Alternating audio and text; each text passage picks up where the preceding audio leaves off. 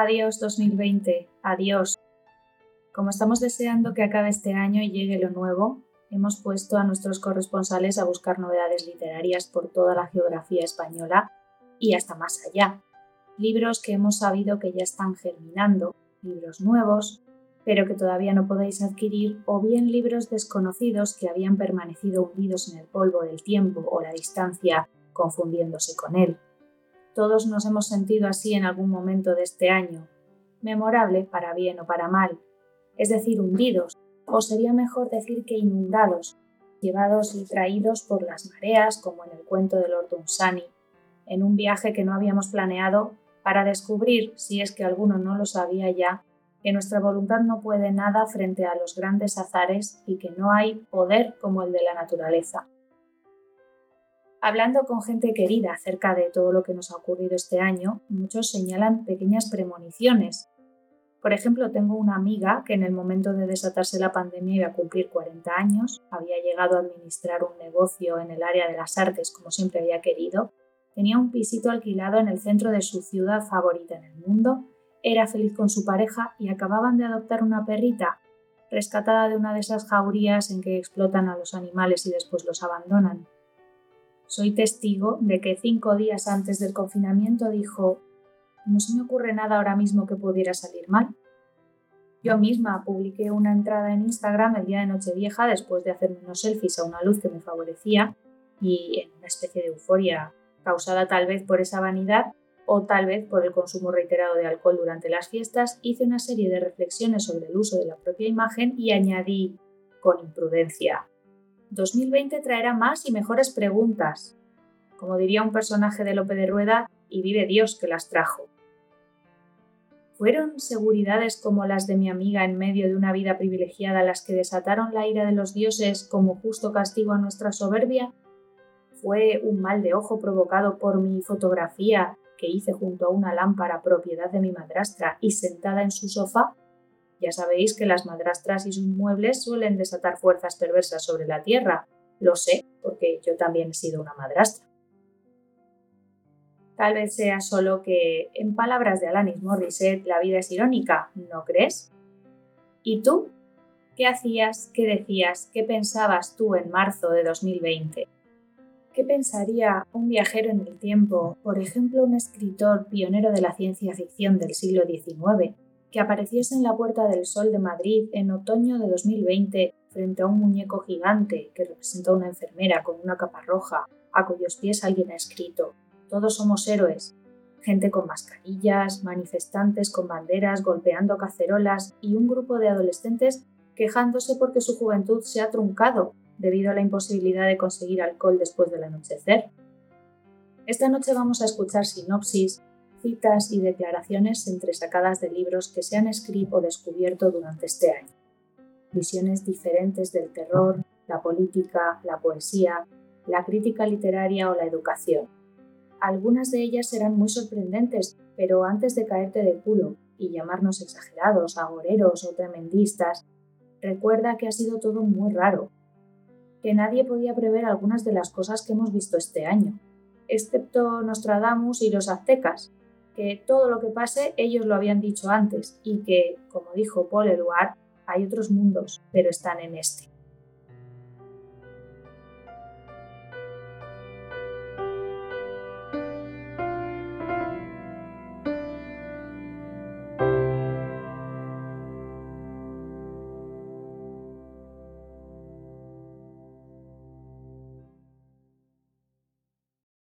La mayoría usa la noche para dormir. Leer es aprovecharla para vivir.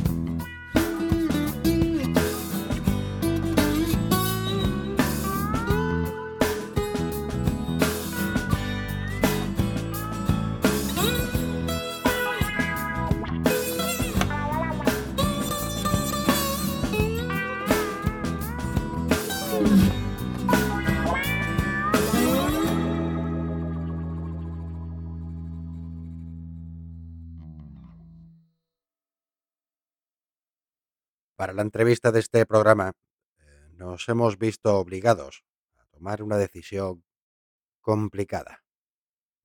Hemos decidido que para esta vez no escucharéis una versión editada ni adornada con música, sino la versión íntegra, sin ningún corte, debido a las amenazas veladas que han sido vertidas sobre algunos miembros de este podcast. Además de, por supuesto, desenmascarar a este individuo, por llamarlo de alguna manera dejamos con ella. Buenas noches, queridos oyentes de Leyendo hasta el Amanecer. Este es el último programa del 2020 de este año extraño que hemos tenido y lo tenemos que acabar por todo lo alto. La entrevista de esta noche nos va a dejar indiferentes porque hoy traemos al gran Borja Javier, escritor, coach, mentor espiritual. ¿Qué tal, Borja Javier? Buenas noches. Filántropo, filántropo y filántropo, perdón. Yo soy filántropo. Perdón, filántropo, Borja Javier, ¿qué tal? Buenas noches, Cristina. Buenas noches. ¿La puedo tutear? Sí, por favor. Buenas noches, Cristina. Buenas noches, Borja Javier. Don Borja Javier. Don Borja Javier, perdón, don Borja Javier.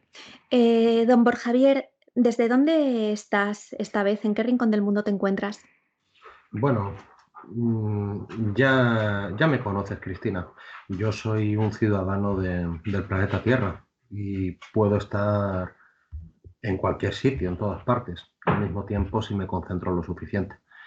Eh, en este pequeño planetita que tenemos, en este año tan malo que estamos viviendo, que no hemos vivido un año como este por lo menos en los últimos 200 años.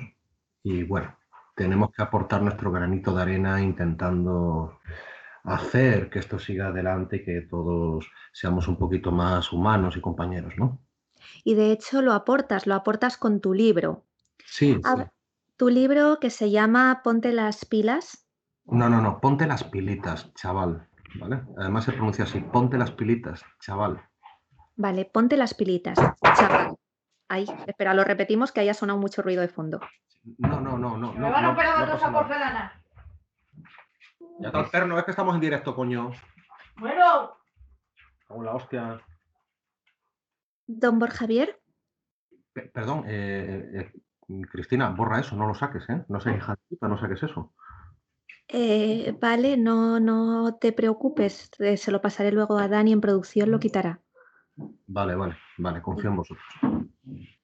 bueno, don Borja Javier, ciudadano del mundo, em, filósofo, mentor, coach, eh, y filántropo. Ah, decíamos que has escrito un libro que se llama Ponte las pilitas, chaval. Eso es. Háblanos de tu libro. Eh, ¿A quién está dirigido? Bueno, pues este libro está dirigido a todas aquellas personas que un día estaban trabajando y dijeron, ¿por qué me esfuerzo tanto en mi trabajo? ¿Por qué cuando realmente no me transmite ninguna satisfacción, ninguna felicidad. Y yo lo único que quiero es ser feliz en esta vida. Y te enseño un poco pues a llevar todas estas obligaciones cotidianas de una forma un poco más sana, más tranquila, sin tanto estrés, sin tanto agobio. Y, y, bueno, y por qué no, de vez en cuando sacar también alguna sonrisilla. Como esas veces que nos encontramos con esos clientes que son tan simpáticos, tan agradables, de, los que tienen paciencia. Entiendo. ¿Tú tienes clientes de este tipo? Yo tengo muchos clientes. ¿Y cómo les ayudas a ellos? A, mis clientes, pues... Si tienes, tienes muy buenas críticas, eres un referente en tu campo. Sí, sí, por supuesto. Pero eso lo consigo sobre todo gracias a mi sonrisa y a lo que dijo en una ocasión el, el jefe de la Coca-Cola, que su secreto consistía en trabajar con personas y yo me siento que trabajo con personas todos los días, porque aunque algunos tengan un poco cara de mm, hijo avinagrados, ¿vale? Yo sé que por dentro pues siguen siendo personas y hay que tratarlos pues como personas porque un segundo. un momento, ¿eh? Sí, sí. Perdón, Sí. un momento.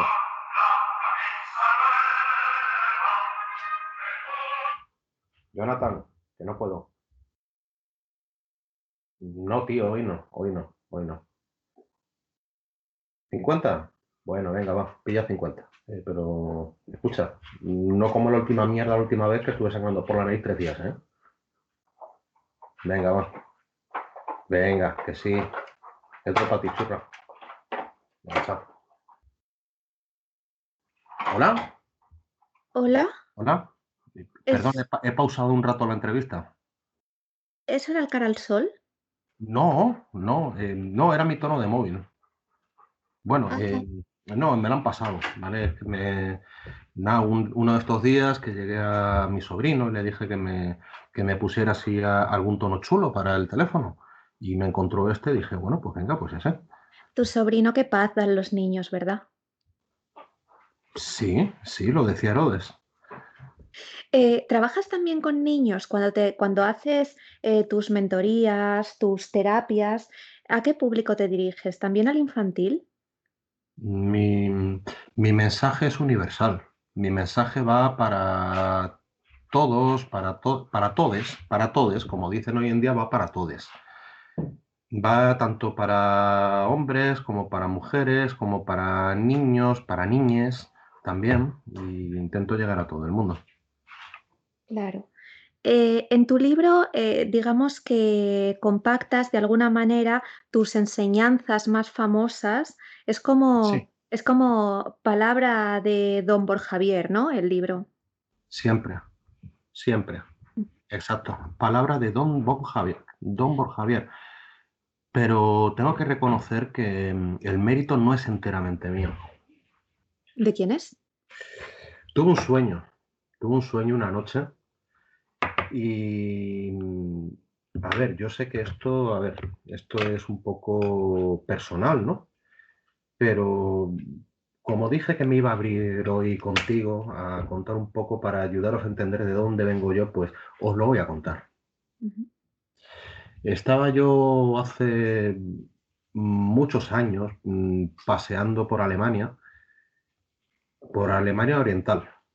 Ajá. Observando mm, lo que fueron los rastros de, su glorioso pasado y, y pensé, ¿por qué, ¿por qué pararon?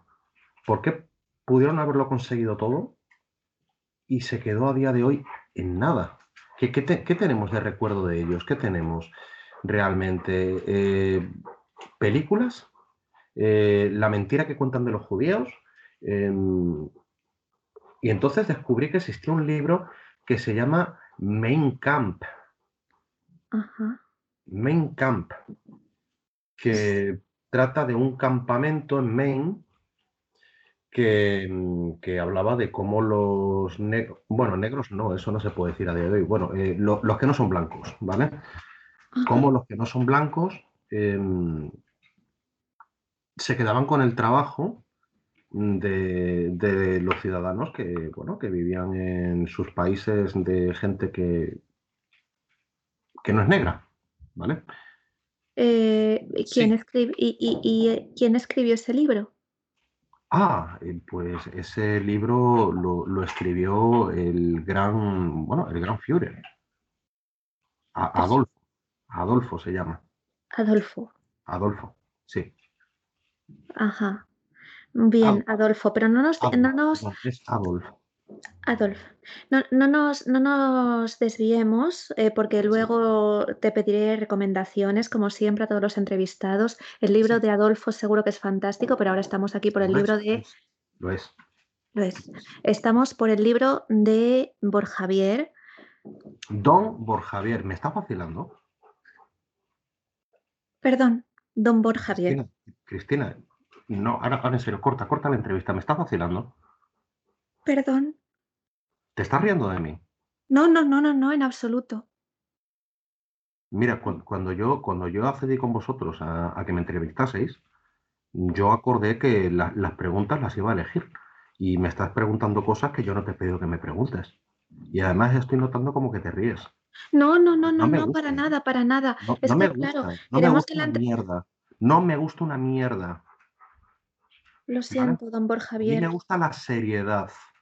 Borja, ¿qué quieres para cenar? ¿Tortilla o huevo frito? ¿Quedan gambas? Pero esas ya no quedan. Pues haz lo que te salga el coño. Tú mismo. Tampoco saques eso, ¿eh? No, no, no, no Mira. se preocupe, don Borja Javier. Le prometo que esto lo vamos a aceptar. Sí, Ni ni se te ocurra, ¿eh? no, no, se lo aseguro. Sa- Sabes que, sabes que sé dónde grabáis, ¿no? Eh, ¿sabes dónde grabamos? Sí, sé dónde grabáis. Sí, sí, yo sé muchas cosas. Oh. ¿Vale? Vale, le, le aseguro que no va a hacer falta nada porque esto se va, lo voy a pasar a producción, lo van a editar. Ya sabes que estas entrevistas no son en directo, eh, tienen que pasar por la validación de Dani. Él Eh, es, eh, eh, eh, A mí no me vacila ni mi padre, ¿vale? ¿Te enteras? sí, ¿Te ha, qued- te ha quedado clarito? Sí. Además estoy convencido de que, de que le va a encantar cómo va a quedar la entrevista a don Borja Javier porque todos los entrevistados muy muy están muy bien. encantados y, y- y usted que es un referente en el, en el tema de, del trabajo personal, seguro que pues va a valorar mucho. como, como si aquí no hubiera pasado nada y vamos a seguir con la entrevista y como dice mi libro, ponte las pilitas, ¿vale? Ponte las pilitas. Vale, disculpe, don Cuando me digas empiezo otra vez. Bien. Eh, vaya, me he quedado un poco en blanco. Vamos a intentar continuar. Las. Don, don Borja Javier, decíamos que, que es usted un, un referente en cuanto a mentoría espiritual y que tanto sus lectores como, em, como la gente que ha estado en terapia con usted hablan, hablan,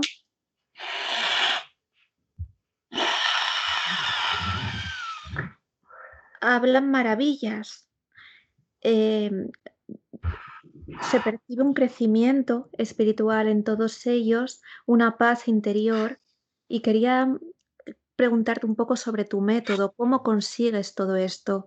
Esto, Sí, don Sí, sí. Javier, sí, estoy aquí, estoy aquí, estoy aquí, Cristina, estoy aquí, estoy aquí contigo. Uf, estoy aquí. Cuéntamelo. Di- dime, dime, dime. Sí, ¿por dónde íbamos? don Borja Javier, es su método, su Mi método método. espiritual. Mi método es la hostia, mira.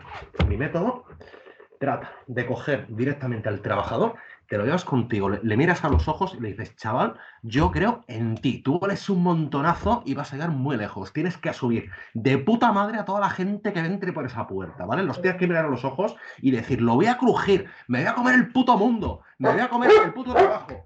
Lucas, fuera de aquí. No, eso no lo dicen, ¿vale? Pero No, Lucas, no. No, no, no, no grabéis eso, ¿eh? No grabéis Vale. eso. Empezamos otra vez si quieres. Vale. Vale. eh, veo que sabes, eh, que sabes motivar a la gente. Sí, sí, sí. Yo nac- nací para, nací para motivar. Nací para motivar. Vale, ¿qué tipo de, de personas pueden necesitar de tu motivación? Tal vez trabajadores por cuenta ajena, tal vez gente que quiera emprender su propio negocio, Sí, sí, sí. eh, tal vez persona, estudiantes. cualquier persona, cualquier persona mm, que sea. Yo, mira, puede ser cualquier persona, me, me da igual, me da igual que sean españoles, que sean inmigrantes. A ver, siempre y cuando hayan nacido en España, pero cualquier persona. Entiendo. Vamos a centrarnos, por ejemplo, en, en los oyentes. Tenemos un perfil de oyentes que son sobre todo eh, lectores, que son Sí. gente comprometida. Eh, ¿qué mensaje le dirías, a- qué, qué mensaje le darías a ellos? ¿Por qué es interesante tu libro? ¿Por qué tiene que aportar al mundo de la literatura? Bueno, pues básicamente tiene que aportar. Un momentito. A ver, tú no puedes eh, empezar a trabajar así sin saber lo que haces, ¿no? Porque eh, la mayoría de la gente pues miente sus currículum y, y dicen que si no tiene experiencia pues como que no les contratan, pero eso, eso no es verdad. Vamos a ver, tú puedes mentir en tu currículum si quieres, siempre que vayas motivado y con una sonrisa en la cara y, y da igual, y con eso puedes trabajar lo que quieras y, y puedes, puedes, yo qué sé, hacer cosas muy tochas. Ajá. tochísimas. La mentira entonces no es tan mala como la pintan. A ver, a ver, yo te, te invito a una reflexión. ¿Tú, tú qué, tú- tú qué crees que es mejor? ¿E- ¿El pájaro en mano o ciento volando. ¿Eh? Quizá el pájaro en mano. No, no, eso no es verdad, no es así. El ciento volando es mejor siempre. Es siempre mucho mejor, ¿vale? Porque si tú coges un pájaro en la mano, tú no sabes lo que puede tener ese pájaro.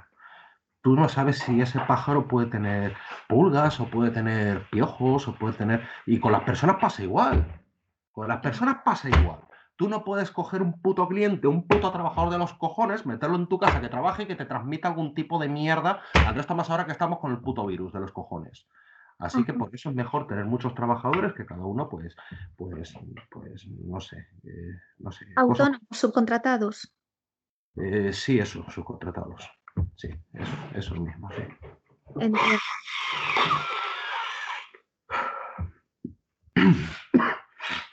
Entiendo. Y de cara, decía, y de cara a los oyentes de Leyendo hasta el amanecer, un perfil em, intelectual, lector, tranquilo, ¿qué Eso es le... una tortilla, eso es una mierda. Eso no- ni ni tortilla ni es mierda. Llévate, llévate eso, anda, llévate eso que no quiero ni ver. Lucas, para allá.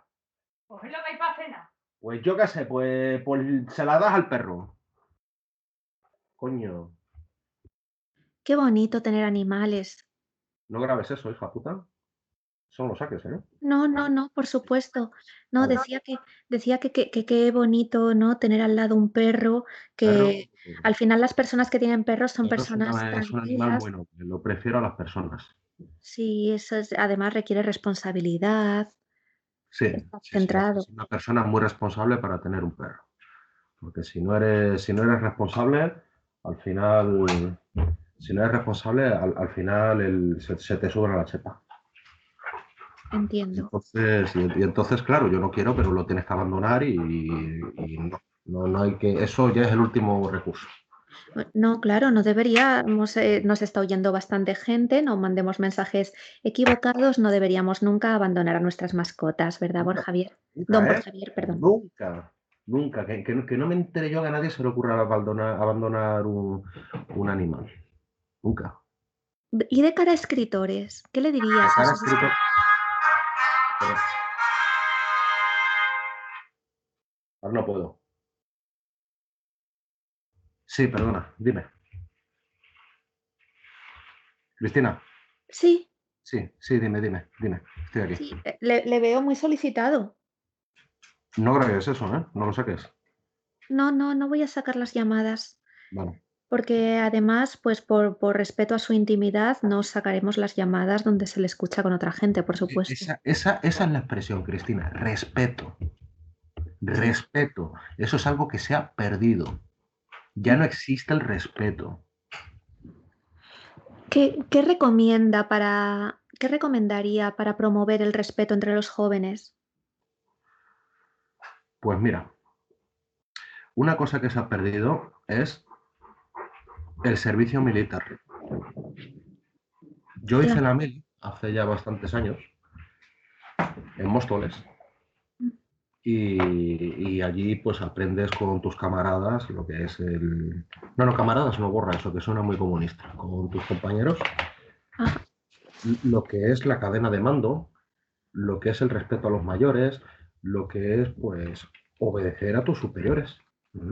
Y a día de hoy, como ya no se realiza el sagrado servicio a la patria, no, no, no, no, no, no, no es, al- es algo que- que- que han perdido. Pero- Si no le estoy entendiendo mal, Sí. em, lo que creo que lo que quiere explicar es que el respeto no está reñido con la disciplina, ¿no? Disciplina. Esa es otra buena palabra. Disciplina es otra palabra que se, que se, ha, que se ha perdido. Mira, yo haría una frase una, eh, en, en la, en la portada de mi libro eh, y, y pondría em, R, D, eh, O y C. R de respeto. D de disciplina, O de orgullo y C de cojones. Eso es lo que tendría que tener a día de hoy toda esta juventud podrida de mierda que tenemos en este país. Bueno, al final los jóvenes son la Pues, esperanza, son el futuro. Futuro, pues ante un futuro como este me le prendo fuego al puto planeta y que le den por culo a todos. Precisamente nuestros, nuestros compañeros del podcast, tanto Me cago en mi puta calavera, me cago en San Christopher y me.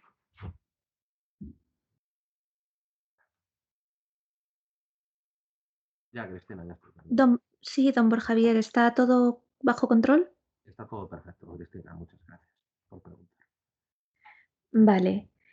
Ajá. Eh, decía que, que nuestros compañeros del podcast, tanto Jonathan como Marina, son profesores y seguro que les vendrá muy bien los consejos que, que comentas. Jon- Jonathan, Jonathan no es ese que me da mis 5.000 pesetas. No creo que sea el mismo Jonathan, Seguro. bastante segura. Bueno, no sé, pero tú recuérdaselo por si acaso, ¿eh? No Vale. vaya a ser que nos equivoquemos y sí que sea el mismo, ¿eh? Sí, 5.000 pesetas. ¿Vale? Y déjale caer también que sé dónde grabáis el programa. Vale, Guiño, guiño. bien. Bien. Eh, ponte las pilitas, chaval. Ponte las pilitas, chaval. Ponte las pilitas, chaval. Eso es. Además, mira, sí, di- dile al Jonathan que, que, que soy ese, ¿vale? El de ponte las pilitas, chaval. Seguro que lo entiende. De acuerdo, se lo haré llegar el mensaje. Muy bien. Te hemos visto en, en muchos programas de televisión, en muchas otras cadenas, en prensa, reseñando este libro. Esperamos que tengas muchísimo éxito porque pese a la gran trayectoria que llevas, es tu primera publicación escrita. ¿Qué le dirías a esos escritores aspirantes? Que, que no tienen ni puta idea. Que no tienen ni puta idea de lo que es la vida y la vida se les va a comer. Mira, es más, esto voy a por un bolígrafo, espera un momento. ¿Sí? Vamos a esperar a por un bolígrafo. Esto también lo cortaremos, supongo. Ay, Dios mío. A ver si ladra el perro. Iba otro rato y pasa media hora rápido. Coño. En un momento, que estoy buscando un bolígrafo.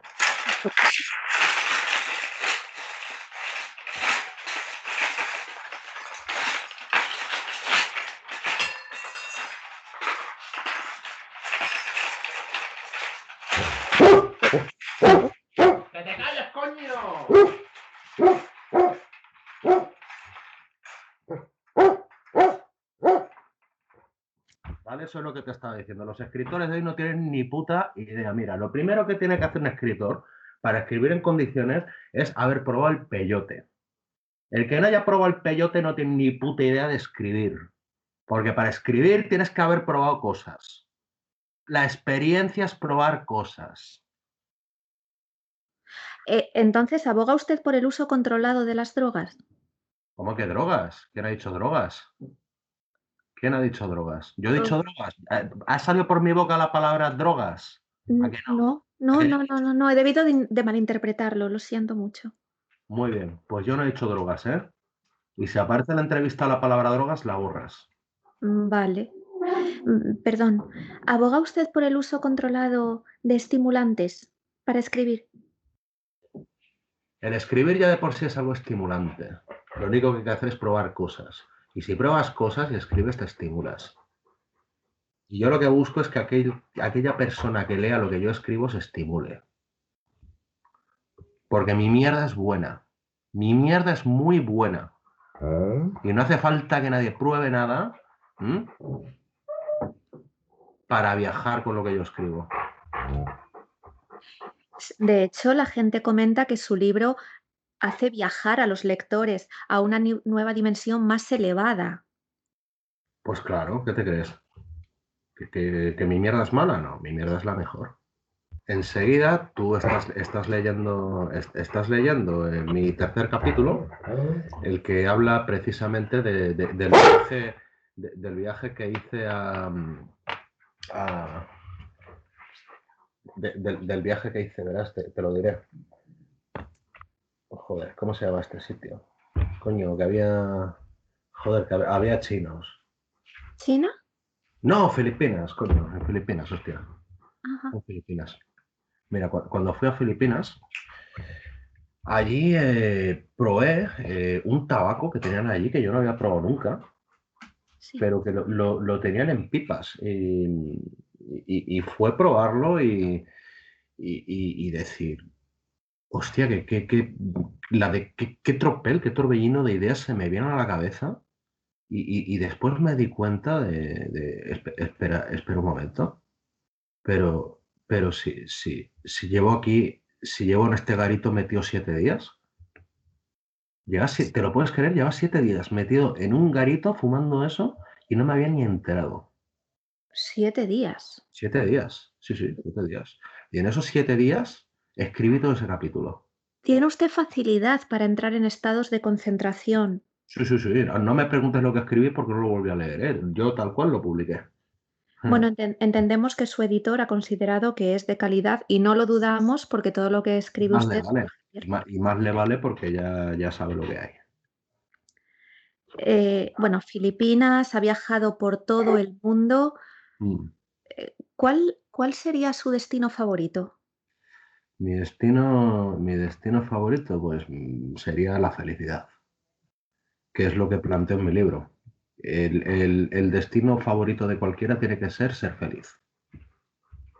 Es nuestro objetivo, nuestro viaje en la vida, la felicidad, ¿no? Qué bonito, do- don Borja Javier. No, no es bonito, es la puta verdad. ¿Te enteras? Es la puta verdad. No tiene que ser bonito, es la realidad. Vamos a ver, la, la vida es dura, pero, pero no tiene por qué ser todo sufrimiento, ¿no? Lo que yo hago. Mastica y traga. Y funciona, ¿eh? No puedes tragar una cosa que no has masticado porque se te hace bola y al final no, no entra, pero, pero si masticas, puedes tragar. Masticad. Es muy buen consejo, don Borja Javier. ¿Me estás, me- me estás vacilando otra vez? No, no, no, no, no, por supuesto que no. Por supuesto que no, se lo aseguro. Me, me- me- me voy a cagar en mi puta calavera, ¿eh? No, no, no, no va a hacer falta. Vale. Bien. Eh, don Borja Javier, nosotros eh, en el programa, no sé si lo ha escuchado alguna vez, eh, acabamos todas las entrevistas con una pregunta a todos los entrevistados que mm, al margen de, de tu libro Ponte las pilitas, chaval, eh, recomiéndenos otro. Díganos qué libro le ha tenido leyendo hasta el amanecer. Pues, a ver, a mí me gustaba mucho. ¿Tú te acuerdas de, uno- de unos libros que había de, de Teo? Sí. Teo, ujú, Teo, que era un niño eh, pelirrojo que iba con tirantes y, y, y él iba contando pues la vida desde los ojos de un niño pequeño. Sí, Y, y yo pensé, al final, a lo mejor la vida no tiene por qué ser tan complicada. A lo mejor con, con ver las cosas a través de, de los ojos de un niño, pues puede ser todo un poco más, más fácil, ¿no? los niños son tan inocentes, son el futuro. Los niños, bueno, depende, ¿eh? Depende. Depende que hay niños que son muy hijos de puta, ¿eh? Pero, pero sí, sí, en ellos está eh, el futuro, es, eh, son nuestro, nuestro divino tesoro. Sí, estoy segura de que entre, mm, entre que son el futuro, entre que son la esperanza de la humanidad y entre que leerán su libro, Don Borja Javier, que es un libro muy interesante.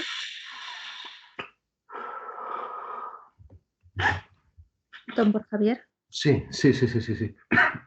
Sí, sí, estoy segura de que los niños van a aprender muchísimo de usted. sí, sí, sí, claro. Claro, lo- lo- los niños, hombre, se, se quedan con todo. Los niños se quedan con todo a día de hoy. Ten en cuenta que son ahora mismo una esponja. Cualquier cosa que tú les quieras transmitir se van a enterar a la primera y se lo van a contar el día de mañana a, a los hijos de sus hijos, a tus nietos, si es que quieres tener nietos, cosa que no te recomiendo porque son un coñazo, pero si tienes que tener hijos porque no te queda otra, pues tenlos. Pero son lo mejorcito, lo mejorcito que hay los niños. sí, eh, bueno, veo que Lucas se está poniendo nervioso. Un, un momentito, ¿eh? Ahora un momento. Sí.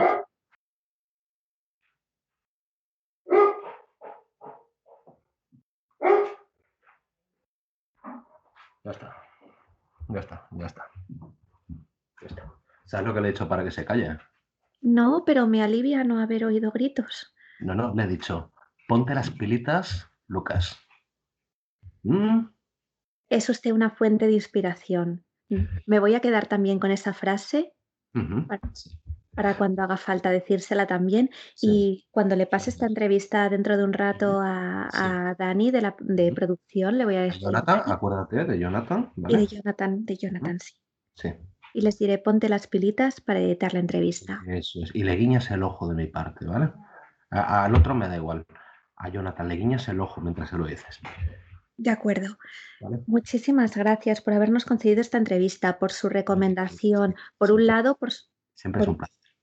Por un lado Teo, pero por otro también ponte las pilitas, chaval, del gran Borja- Don Borjavier. Eso es. Mira, ¿ves? ¿Ves? Qué pena que te lo hayas tenido que aprender para el final de la entrevista, pero, pero muy bien. Soy aplicada. Me imagino, me imagino. Y si no, tampoco pasa nada. Léete mi libro y lo solucionas. Fantástico, muchísimas gracias y buenas noches. Muy, muy, buenas, muy buenas noches, Cristina. Buenas noches. Dejo de Joder, la hablar. puta mierda hasta que acabe ya de una vez. Joder, me tenía hasta los cojones ya. La tía está. Ya, ya acaba la entrevista.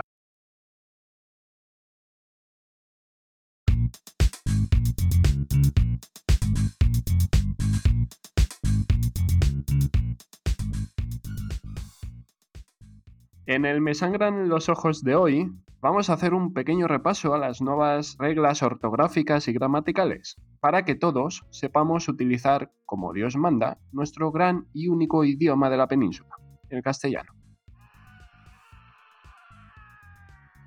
Aquí van una serie de recomendaciones que hace la RAE que deben seguirse. 1. La RAE recupera la che y la elle como letras imprescindibles para nuestra lengua serán dígrafos como tal únicamente la doble R. La conjunción disyuntiva o se escribirá siempre con tilde, aunque muchos académicos insistan en quitarle la tilde a la O de la escritura corriente, se extiende el uso de 5 o 6, esa O con tilde, para diferenciarla del número 506, es decir, evitar la confusión entre la letra y el número 0. La no supresión del acento ortográfico en adverbios y pronombres este, ese y aquel y solo, a pesar de toda la controversia creada por las redes y algunos académicos tozudos, en sesión extraordinaria se ha decidido la presencia de la tilde como inexcusable en estas palabras.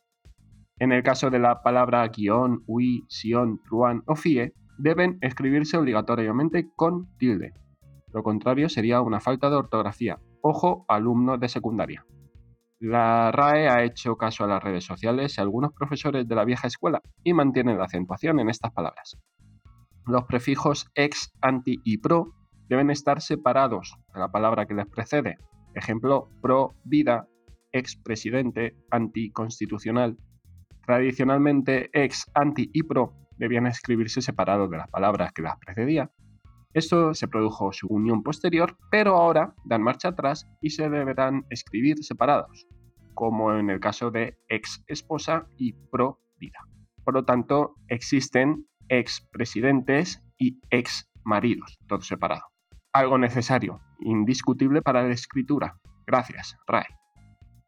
Ya no se escribirá papa con letra inicial minúscula para hablar de la máxima autoridad de la Iglesia Católica, sino papa con mayúscula, ya que la cabeza de la Iglesia debe escribirse de manera destacada, declaran algunos miembros de la RAE. En el apartado de gramática vemos que los sustantivos que terminan en o hacen el femenino en a, como siempre. El árbitro, la árbitra. El comisario, la comisaria. El filósofo, la filósofa. Del mismo modo, los sustantivos del ámbito militar o próximos a este ámbito. El cabo, la cava. El copiloto, la copilota. Por lo tanto, el piloto, la pilota. El sargento, la sargenta. El sobrecargo, la sobrecarga. De igual modo, los sustantivos que vienen de acortamientos. El endocrino, la endocrina. El fisio, la fisia. Los sustantivos que terminan en consonante hacen el femenino añadiendo una A, como siempre vamos. El aprendiz, la aprendiza. Ojo, nunca la aprendiz. El bedel, la bedela. Jamás, bajo pena de muerte, la bedel. El colegial, la colegiala. El comadrón, la comadrona. El fiscal, la fiscala. Jamás de los jamases, la fiscal. No hay excepciones. Así podemos formar albañil, albañila, auxiliara, bachillera, barmana, varona, cancillera, capataza, capitana, chofera, cónsula, crupiera, corresponsala, mártira, mercadera, pivota, sumillera, titulara y ujiera. Los sustantivos que acaban en A o N cambian para indicar el femenino. La genta, la manta. Esta es una de las nuevas novedades que trae consigo la RAE y que dará que hablar, ya veremos. Los sustantivos maratón o tiroides pueden usarse como masculino o como femenino. El maratón, la maratón, el tiroides, la tiroides. A ver, esto se entiende porque la sexualidad entra en la RAE mediante este resquicio gramatical. Y por último, el genérico desaparece, solo existen marca de género. Olvidaos del el alumno como hombre y mujer, olvidaos de esto. De esta forma, la RAE acaba con la ancestral duda e indica que la O y la A son marcas de géneros inamovibles.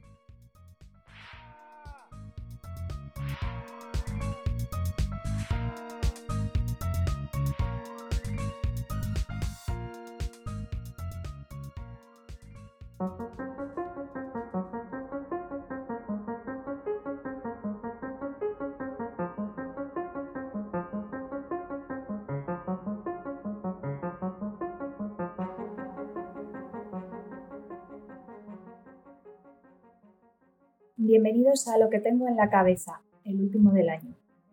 Psicópatas y poesía.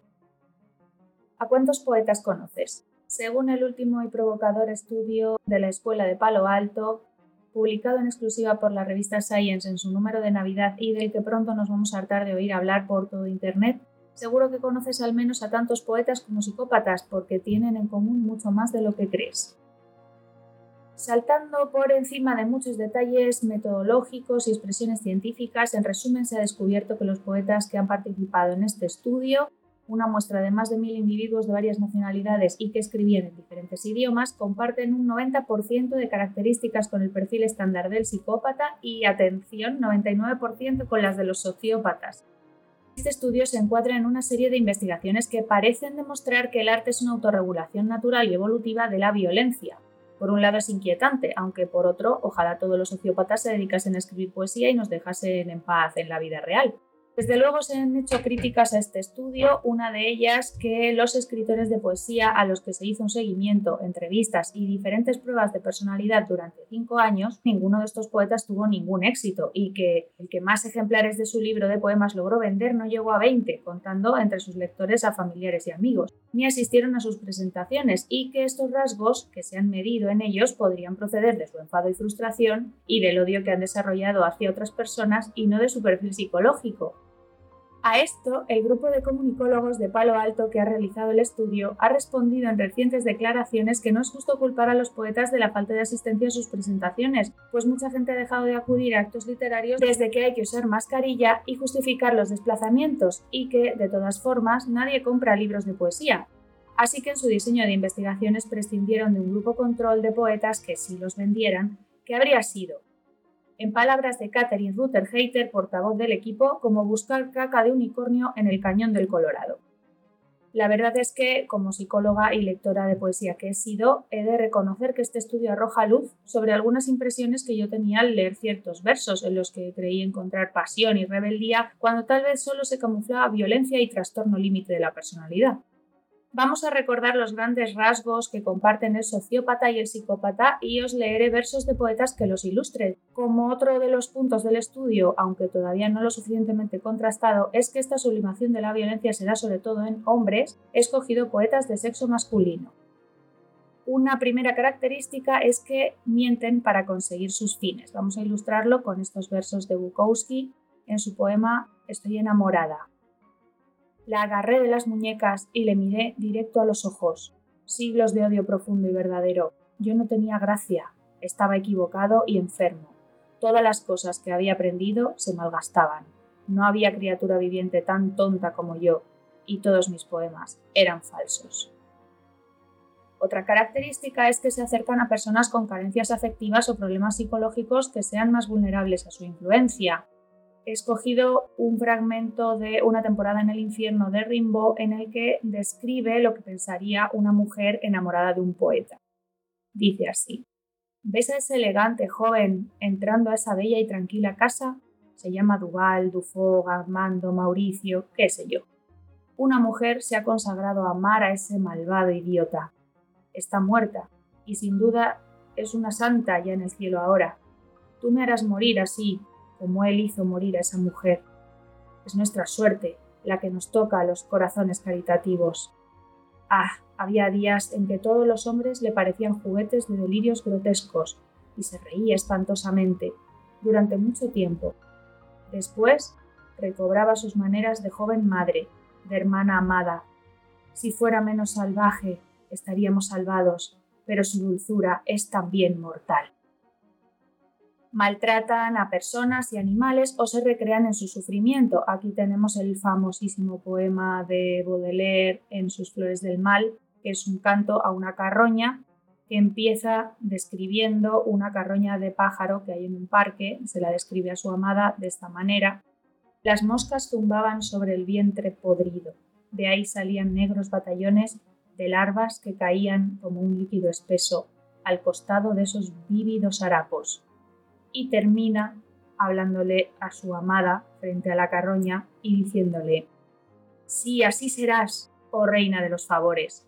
Después de la extrema unción, cuando te vayas bajo la hierba y las fecundas floraciones, descomponiéndote en los restos. Entonces, oh preciosa mía, dile a los gusanos que te comerán a besos que he conservado la forma y la esencia divina de mis amores descompuestos. También son impulsivos y agresivos. Uno de nuestros grandes románticos, Espronceda, escribió este poema que comienza con estos famosos versos. Me gusta ver el cielo con negros nubarrones y oír los aquilones horrísonos bramar. Me gusta ver la noche sin luna y sin estrellas y solo las centellas la tierra iluminar. Me agrada un cementerio de muertos bien relleno, manando sangre y cieno que impide el respirar. Y allí un sepulturero de tétrica mirada, con mano despiadada, los cráneos machacar. Otra característica es que defienden su ego por encima de todo, Aquí he transcrito un poema de Poe, con cuya traducción hay un problema, ahora os lo cuento. Se titula El día más feliz, la hora más feliz. El día más feliz, la hora más feliz, mi marchito y yerto corazón conoció. El más noble anhelo de gloria y de orgullo, siento que ya desapareció. De orgullo dije, sí, así es. Pero ah, se ha desvanecido para siempre, el sueño de mi juventud, mas dejadlo ya desvanecerse. Y tú, orgullo, ¿qué me importas ahora? Aunque pudiera heredar otro rostro, el veneno que has vertido en mí permanecerá siempre en mi espíritu. Como todos los escritores y todos los que hablamos de literatura, obviamente queremos mucho a Poe, se traduce en muchas ocasiones gloria y virtud, cuando él dice el más noble anhelo de gloria y de virtud. De virtud, dije, cuando en realidad lo que en el poema decía era orgullo y gloria, una especie de canto a su ego, ¿no? Que ya ha desaparecido y por eso lo llora. Y yo creo que este error viene del deseo de no eh, subrayar ese rasgo tan ególatra de Poe, que bueno, pues en el fondo es que nos cae bien, ¿no? Pero lo cierto es que mm, hemos mirado a los poetas desde este punto de vista eh, como si fueran seres superiores, cuando en realidad parece ser que lo que están haciendo es luchar contra inclinaciones más bien primarias. Otro rasgo que tienen los, sociópatas y algunos psicópatas es que se bloquean ante situaciones de miedo o mucha carga emocional. Tenemos aquí unos versitos de Percy Bysshe Shelley que decía Temo tus besos, dulce dama. Tú no necesitas temer los míos. Mi espíritu va tan hondamente abrumado que no puede agobiar el tuyo. Y por último, para la falta de vergüenza ante sus actos inmorales, que es otro rasgo distintivo, puede que el más significativo de los sociópatas, tenemos un poema de Neruda, El Tigre, en el que habla de, del ataque violento a una mujer transmutado en tigre dentro del poema y que termina así. Entonces en un salto de fuego, sangre, dientes, de un zarpazo derribo tu pecho, tus caderas, Bebo tu sangre, rompo tus miembros uno a uno, y me quedo velando por años en la selva tus huesos, tu ceniza, inmóvil, lejos del odio y de la cólera, desarmado en tu muerte, cruzado por las lianas, inmóvil en la lluvia, centinela implacable de mi amor asesino. A que ahora Neruda ya no te parece tan romántico.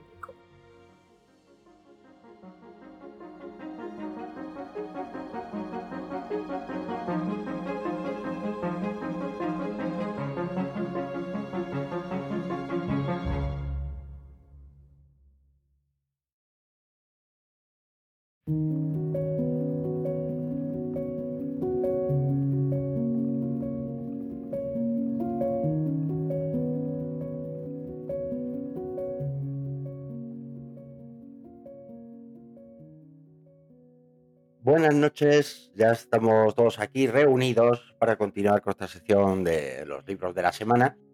Y en un principio, pues vamos a pasar lista. ¿Qué tal? ¿Cómo estáis? Hola, Jonathan, buenas noches. Bueno, buenas noches. A ver, con un poco de sueño, como siempre, después de esto, estas épocas de exámenes, pero bien, aquí estamos. Ahí va, va sobreviviendo. Sí. buenas noches, Rebeca, ¿qué tal?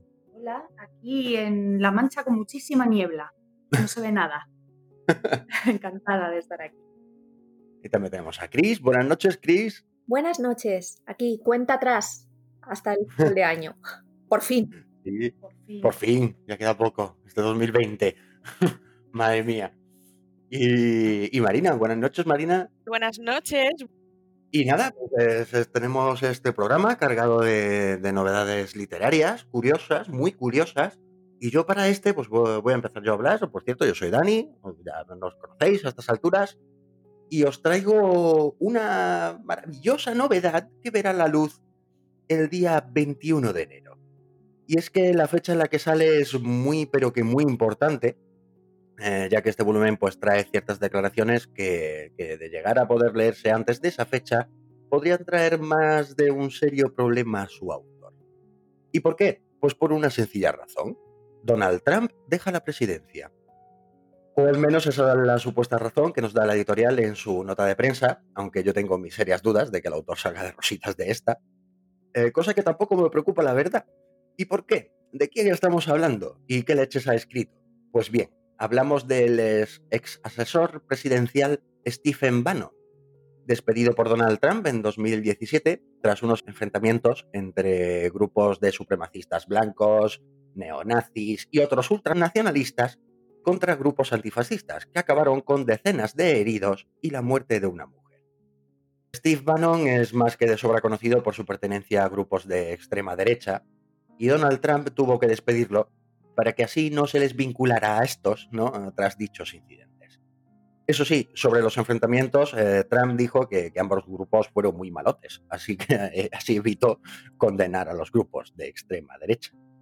¿Y qué libro ha escrito este individuo? Pues bien, uno que tiene por título Barras y Estrellas, biografía de un superhéroe en la Casa Blanca, en el que no solo nos narrará curiosidades sobre el periodo en el que estuvo al lado de Donald Trump, sino que asegura que alguien muy cercano a él le ha estado pasando información a lo largo de todo el mandato de dicho presidente. En dicha nota de prensa enviada por la editorial también se nos informa de que este libro verá la luz el, mencionado día ¿no? y que su lanzamiento será simultáneo en diversos países con la traducción a cinco idiomas, entre los que se encuentra España, ¿no? el español. Y además se nos adelanta varios extractos del mismo para que nos hagamos una idea pues, de qué vamos a poder encontrarnos en este libro. Bannon nos cuenta al principio quién es Donald Trump en un capítulo titulado Depredador. Eh, en él desgrana el atractivo sin par que tiene el presidente de los Estados Unidos con respecto a las mujeres. De hecho, empieza con una frase que dice así. Es evidente que su aspecto derretiría hasta el Polo Norte, esa mirada intensa cargada de éxito y esos labios fruncidos en forma de O que piden ser besados no pasan desapercibidos para nadie del sexo opuesto.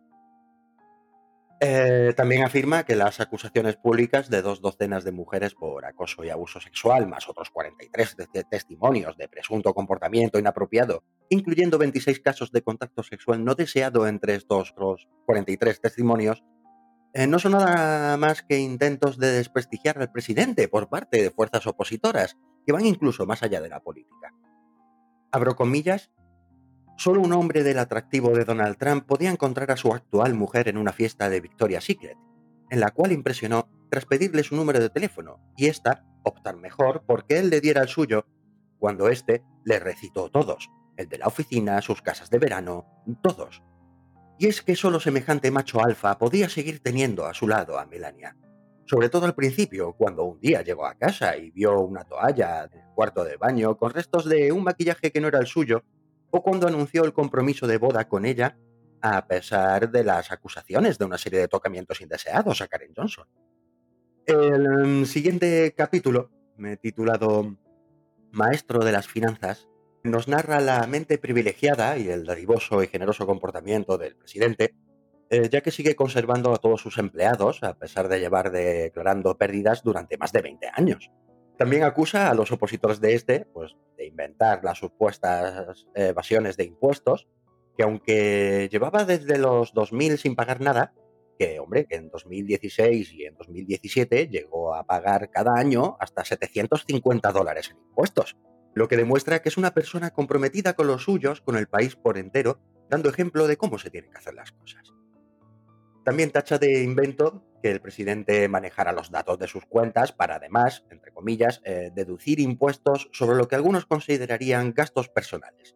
El argumento que nombra sobre la inocencia de Trump es que este mismo insistió en que haría público todos los detalles de sus declaraciones e impuestos una vez el IRS terminase con sus investigaciones se vuelven a abrir comillas, todo se revelará. Pago mucho y pago mucho en impuestos estatales sobre la renta, llegó a decir. Con respecto a que el estar sujeto a las pesquisas del IRS no le impide publicar información sobre sus cuentas, Vano nos dicen que solo necesita tiempo para recuperarse del susto provocado por la situación y tal vez que sus abogados y contables revisen alguna que otra cosa. El libro, además, eh, por lo visto está dividido en dos partes, esta primera, junto con otros capítulos, ¿no? El que se nos desgrana tanto a Donald Trump, como ya os he comentado, como sus grandes éxitos y las falsas acusaciones.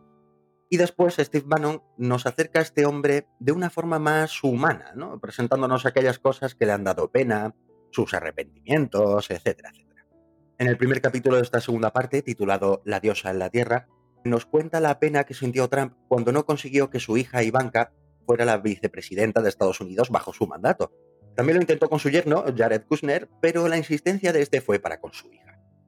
Cuando pronunció el nombre de ella y tras recibir en respuesta el silencio eh, de la mesa, pues acabó gritando en defensa de su hija.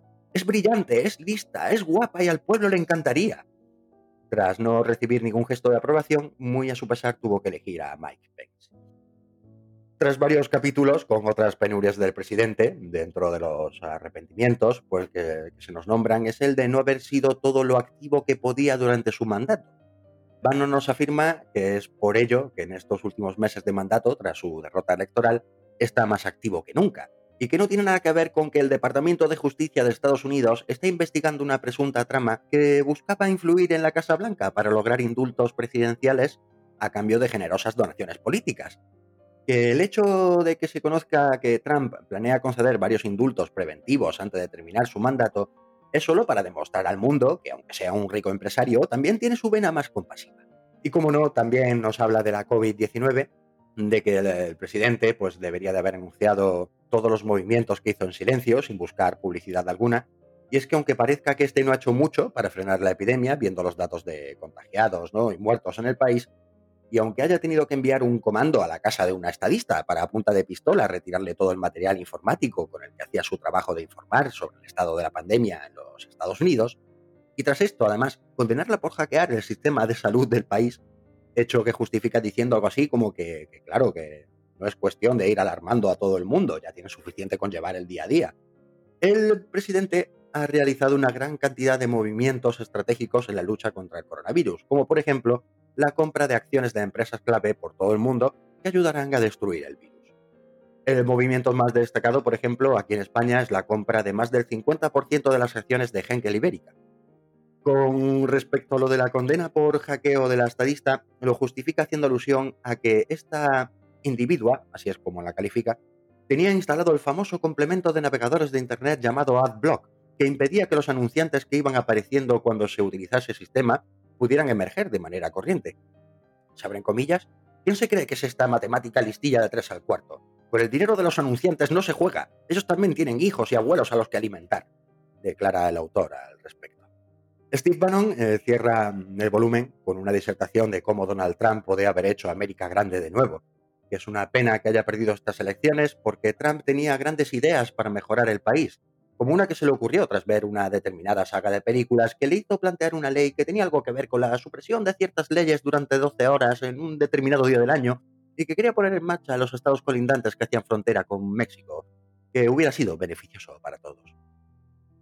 Afirma que el mundo ha perdido a un superhéroe, pero no de los de capa y escudo, sino uno humilde y entregado a su pueblo, a su gente, y que buena muestra de ello es su reciente cambio de look, el del cambio de color de su pelo de amarillo dios al de blanco sabio, y que semejante gesto, pues eh, no, no se trata de que intente hacerse pasar por Biden y darse el cambiazo con él, o que sea de esas personas que se hacen cosas en el pelo cuando tienen una crisis.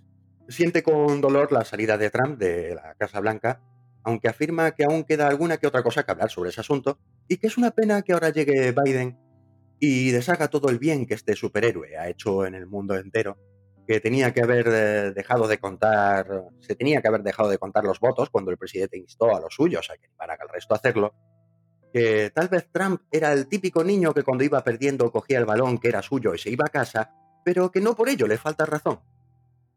Cierra el volumen con una pregunta abierta que dice así.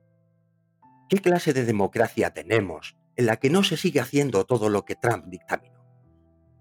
Ya por último, comentar que la editorial ofrece una versión coleccionista en la que además del ejemplar se regala con este un rollo de papel higiénico numerado con la cara de Trump impresa en cada sección del mismo. Ignoro si esta decisión ha sido por parte del autor o de la editorial, pero bueno, está bien saber que existe esta, esta otra versión para comprar. Así que bueno, ya sabéis, el título es Barras y Estrellas, biografía de un superhéroe en la Casa Blanca, de Steve Bannon. Yo me pido la versión coleccionista. Eso iba a decir yo. Sí, Sí, sí, sí, es, es- es- yo, yo apuesto por ella, ¿eh? Sí, merece la pena. Sí, merece la pena, te van a forrar. Han tenido una sí, Pero yo, eh, ah, perdona. No, no, no, no, no, digo que además que por lo que estás contando podemos descubrir cosas nuevas de Trump que a lo mejor no es tan loco como, como lo pintábamos. Sí, sí, no, a ver, él, él tiene sus ideas y va lo suyo, pero Por eso, por eso.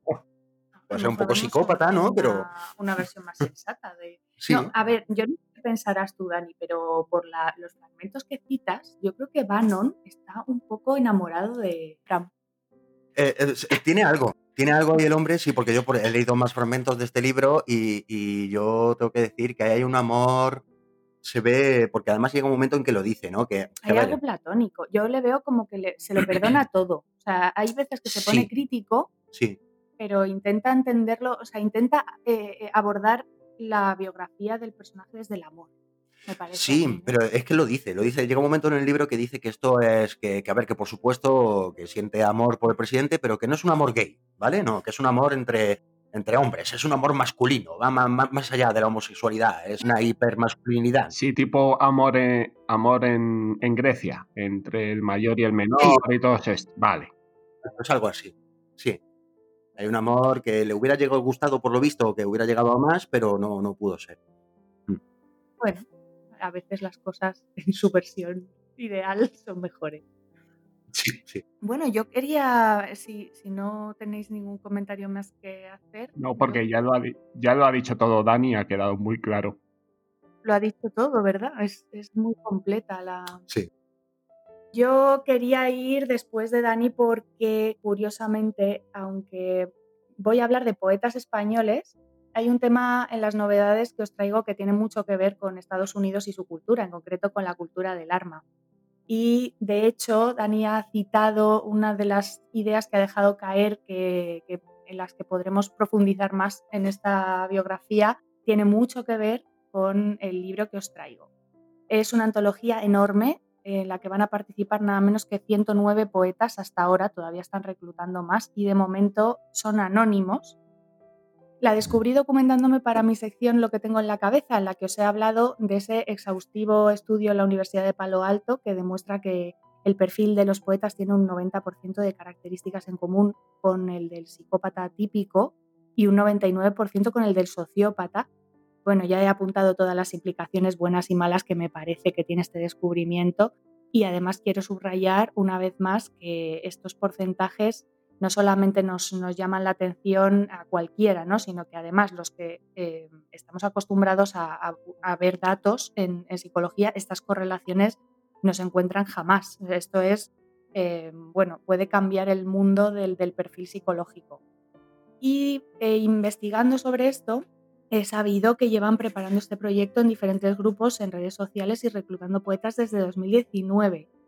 Saldrá, eh, esto también es curioso, con los 21, saldrá el 21 de marzo del 2021, fecha especial por muchos motivos. Es el día del equinoccio de primavera, el Día Mundial de la Poesía y otra cosa que tiene que ver con el título y con el tema de la antología y que me he reservado un poco para no estropear la sorpresa.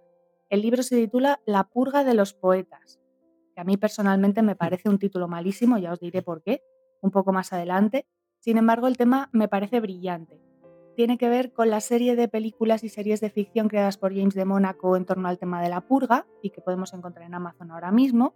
El escenario es un Estados Unidos distópico en la década de los años 20 del siglo XXI, es decir, muy cerquita ya, en el cual ha subido al poder un partido político único de corte totalitario llamado NPF, Nuevos Padres Fundadores, que crean un evento anual, el Día de la Purga, en el que todo estadounidense tiene derecho durante 12 horas a cometer cualquier delito impunemente, incluso el, asesinato. Hay algunas restricciones, pero en la práctica es un día sin leyes. Las cuatro películas y dos temporadas de la serie que se han estrenado hasta ahora exploran una gran cantidad de situaciones diferentes que pueden darse en este contexto, que sus creadores definen como la manera de purgar los instintos violentos y criminales que según ellos son naturales en el ser humano de manera que el resto del año también, según sus informaciones y estadísticas, apenas hay delitos y además la economía del país sube como la espuma. Entonces, lo que han hecho estos 109 poetas españoles, todos ellos muy conocidos en redes sociales y algunos de ellos ganadores del Adonais, el Hiperión, el Premio Espasa de Poesía y otros grandes galardones de este género, es crear una gran obra en el contexto de la purga, como si esta fuese real en nuestra cultura, y adoptando la postura del poeta clásico que tenía mecenas y componía para ellos, es decir, en la situación, una situación hipotética eh, en la que existe el NPF y ellos fuesen creadores que hacen una loa a la purga, describiendo con poesía épica los acontecimientos de esa noche o poniéndose a sí mismos como purgantes y fantasear sobre a quién eliminarían. Os decía que me parece brillante y es así por muchos motivos, me explico. Primero, los poetas que desde hace años tienen serios problemas no ya para que alguien compre sus libros, sino incluso para publicarlos en papel. De manera que la mayoría de ellos han quedado atados a las redes sociales y sometidos a la ley del me gusta, con lo cual ha bajado considerablemente la calidad de su trabajo y más aún la de los que se hacen conocidos. No hay más que leer algunos versos del ganador del Espasa de este año e incluso diría yo de la Premio Nobel, Así que el hecho de componer en torno a una idea de ciencia ficción y horror muy conocida por el público puede darles mucho juego y ganarles lectores. Por otra parte, esto confirma el estudio del que os he hablado, en lo que tengo en la cabeza, por el cual sabemos que la mayoría de los poetas usan su obra para sublimar impulsos esquizoides, una de cuyas interpretaciones es positiva en el sentido de que todo poeta que componga versos, en lugar de salir a las calles a dar rienda suelta a sus impulsos, pues es un criminal menos y hasta un asesino menos. Eso siempre es bueno. Mm, y por último, la creatividad y calidad de los poetas que he leído es enorme cuando entran en este terreno en el que parecen estar en su salsa, y la ciencia confirma que es su salsa, de hecho. No quiero chafaros la sorpresa, pero voy a leeros un poema que sí se ha publicado en redes y del que tengo permiso para leer un fragmento. Su autora quiere permanecer en el anonimato, pero es Chivo, que es autora de novelas policíacas y profesora universitaria. Una cosita antes de empezar, eh, al estar escuchando el poema no podéis verlo, pero tiene la particularidad de que todos los que comienza cada verso están escritos con arroba para eh, incluir a los, las, les, eh, lo cual se, vuelve, se va a volver todavía más irónico después del primer verso. ¿A quién purgaría yo? A todos los que escriben los con arroba. A los que van con chándal y dicen que no es chándal, que es casual. A los que tocan el claxon del coche para saludar a un peatón. A los que tienen un tatuaje con la cara de su gato. A los que se comparan con Aristóteles. a los que citan un refrán de su abuela y se lo atribuyen a Oscar Wilde, a los que se preocupan cuando su móvil tiene 30 de batería, a los que no te saludan en el ascensor, a los que hablan demasiado, especialmente del tiempo, en el ascensor, a los que se suben al ascensor contigo sin pertenecer a tu unidad familiar, a los que venden en Amazon, a los que compran en Amazon, a los que critican Amazon, a los que dicen que el oro es hortera y la plata es elegante, a los que pasan las vacaciones en Niza, a los que se meten con despacito pero se la saben entera, a los que hacen videollamadas y cuando no descuelgas insisten. A los que mandan audios de 23 minutos contando una pelea con su madre, a los que van a la playa y no se mojan, a los que se gastan un dineral en parecer obreros, a los hombres con moño y patillas, a la gente huesuda, especialmente a los que se les marca la tráquea o el mastoideo, a los que dicen háztelo mirar, a los que llaman a su bebé chochito, a los que tienen envidia pero sana, a los que dicen que si no sabes de algo es mejor callarte, a los que dicen que todos deberíamos estar en una orgía alguna vez, a los que tararean y cuando les preguntas qué tararean niegan estar tarareando, a los que juegan a cualquiera de los 525 monopolis que no son el original, a los que se despiertan a sí mismos roncando, a los que dejan las pepitas de tomate en el plato, a los que todavía no he purgado, a mis padres y a los hermanos que nunca tuve, a los poetas, a mí. Joder. Tiembla mundo cuando se desaten los poetas. Para empezar, creo que alguna vez he dicho háztelo mirar y lo de dejarme semillas en el plato, seguro. O sea que yo estaba purgada ya, yo me daba por muerta ya si esta poeta purgara. Total. Os decía que me parece un mal título, porque la purga de los poetas puede ser leído como si ellos fuesen los purgantes o los purgados, es decir, eh, los asesinados, robados, violados o apaleados. Aunque esta ambigüedad también podría ser buscada como crítica a la decadencia de la cultura o a su propio lugar en el mundo como creadores ignorados. En este sentido, he leído a algunos de estos poetas decir que preferirían publicar en 2023 para ir generando más expectación sobre el tema, ¿Y por qué 2023? Porque según la franquicia de ficción de la purga, cuyas tramas van sucediéndose más allá o más acá en el futuro, la primera primerísima purga fue el 21 de marzo de 2023. Y de esta manera se conectaría con el contexto ficticio de la antología y con la realidad. Y esto, esto es muy loco, me hace muchísima ilusión. Me alegro de que los poetas por fin hayan espabilado. Me habría encantado seguir escribiendo poesía para asistir a este momento tan emocionante aunque yo ya la dejé hace años. Eh, a lo mejor es porque descubrí que no tenía en mi interior esos impulsos asesinos, por más que lo desease. Y bueno, puede que con esta antología algunos nos encontremos con esos impulsos en nuestro interior. En cuanto a su perfil como purgadores, que tiene mucho que ver con el estudio que recientemente ha salido a la luz, se suele decir que todos los maltratadores han sido previamente maltratados. En ese sentido, la purga de los poetas es una venganza metafórica y una revolución de los parias de la tierra y de la literatura llevada a las redes sociales, a los libros y a la imaginación. Así que atención a esta antología, eh, yo estaré pendiente y os iré informando sobre ella. Os recuerdo que son 109 poetas anónimos de momento y se titula La purga de los poetas. Madre mía, eso es. Bueno, mira, por lo menos es, es una forma de darle un sentido a impulsos más, más chungos que, que, oye, es- sí, sí, se, puede. A mí me, esto me ha dejado. A mí me ha dejado eh, muy impactada.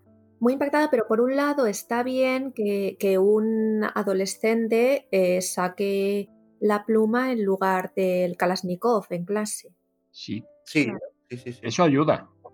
Ah, Ayuda, otra cosa es que a lo mejor, pues oye, apetezca sacar más el Kalashnikov viendo que se Claro. pueden dar rienda suelta a esos impulsos. ¿no? Ahí Pero oye, está, yo veo, yo veo aquí, por ejemplo, esta poeta, aquí se la veo que se va envalentonando según avanza el poema. Es sí, sí, curioso. sí, no, sobre todo con la frase final, porque a todos, a mí misma también, o Sí, sea, es que se desate el horror. Pero es que no he purgado todavía, sí, sí. sí, sí, sí, qué chungo. Eh, joder, pinta bien, ¿eh? El mundo, este, sí, sí, sí, sí, vamos bien. Este 2021, ¿cómo empezamos? De fuerte. No, pero jo, a mí me, me, da, me da apuro porque después de estos dos libros tan, tan impactantes que habéis traído con tantísimo contenido, eh, no sé, de tanta relevancia, yo vengo a hablaros de una chorrada.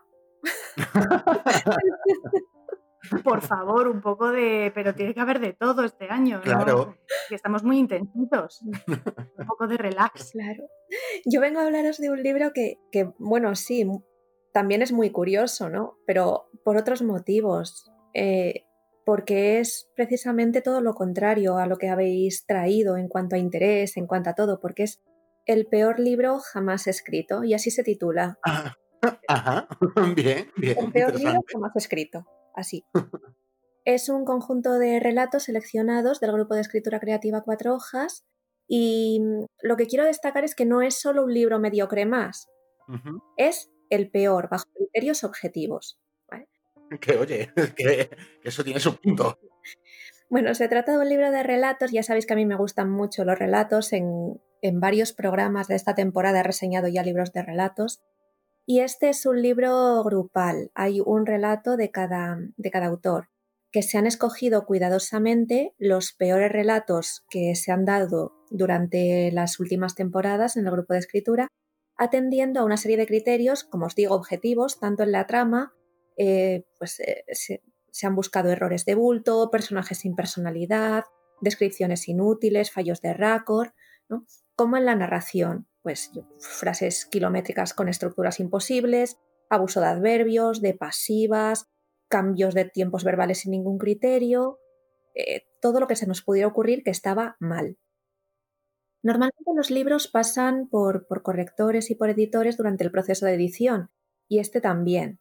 Pero en este caso no se buscaba la perfección estilística, sino todo lo contrario, eh, digamos, validar su cutrez. Bien, bien.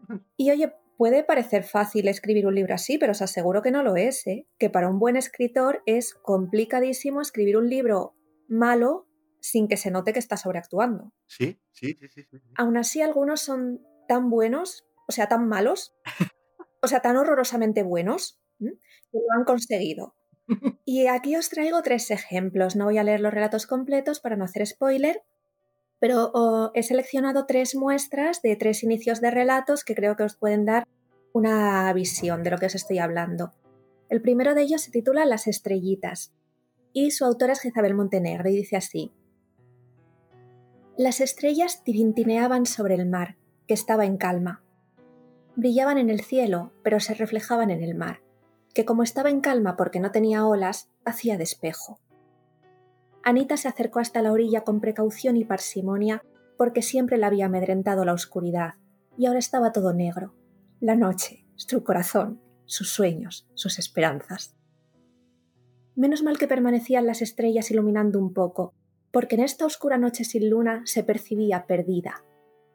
Introdujo las puntas de los dos pies en agua salada, descalzándose antes para no mojarse sus elegantes sandalias.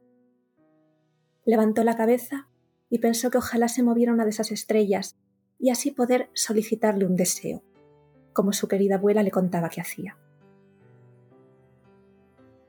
La segunda muestra que os traigo corresponde al relato que se titula El amor y su autora es Lassie Tisi. El amor. Ese gran universo en el que las veleidosas vanidades se vuelven vanas. Ese sentimiento tormentoso y hermoso que deja un pozo en el foso de tu melancolía. ¿Dónde quedaron las grandes historias, aquellas almas ajenas a las fobias de una sociedad sumida en la locura? Perdona, ¿qué ocurre? Ya todo se desmorona. ¿Por qué? Porque sus dueños no encuentran consuelo en este pañuelo que es el mundo entero. Y por último, una muestra de un relato de mi querido autor Pepino Nabódico, que dice así. Era una persona bastante segura de sí misma. Había nacido en un barrio a las afueras de Navalcarnero, conocido entre sus gentes como Mozambique. Desde pequeño sentía que algo le acomplejaba y que le hacía distanciarse en las relaciones con los demás.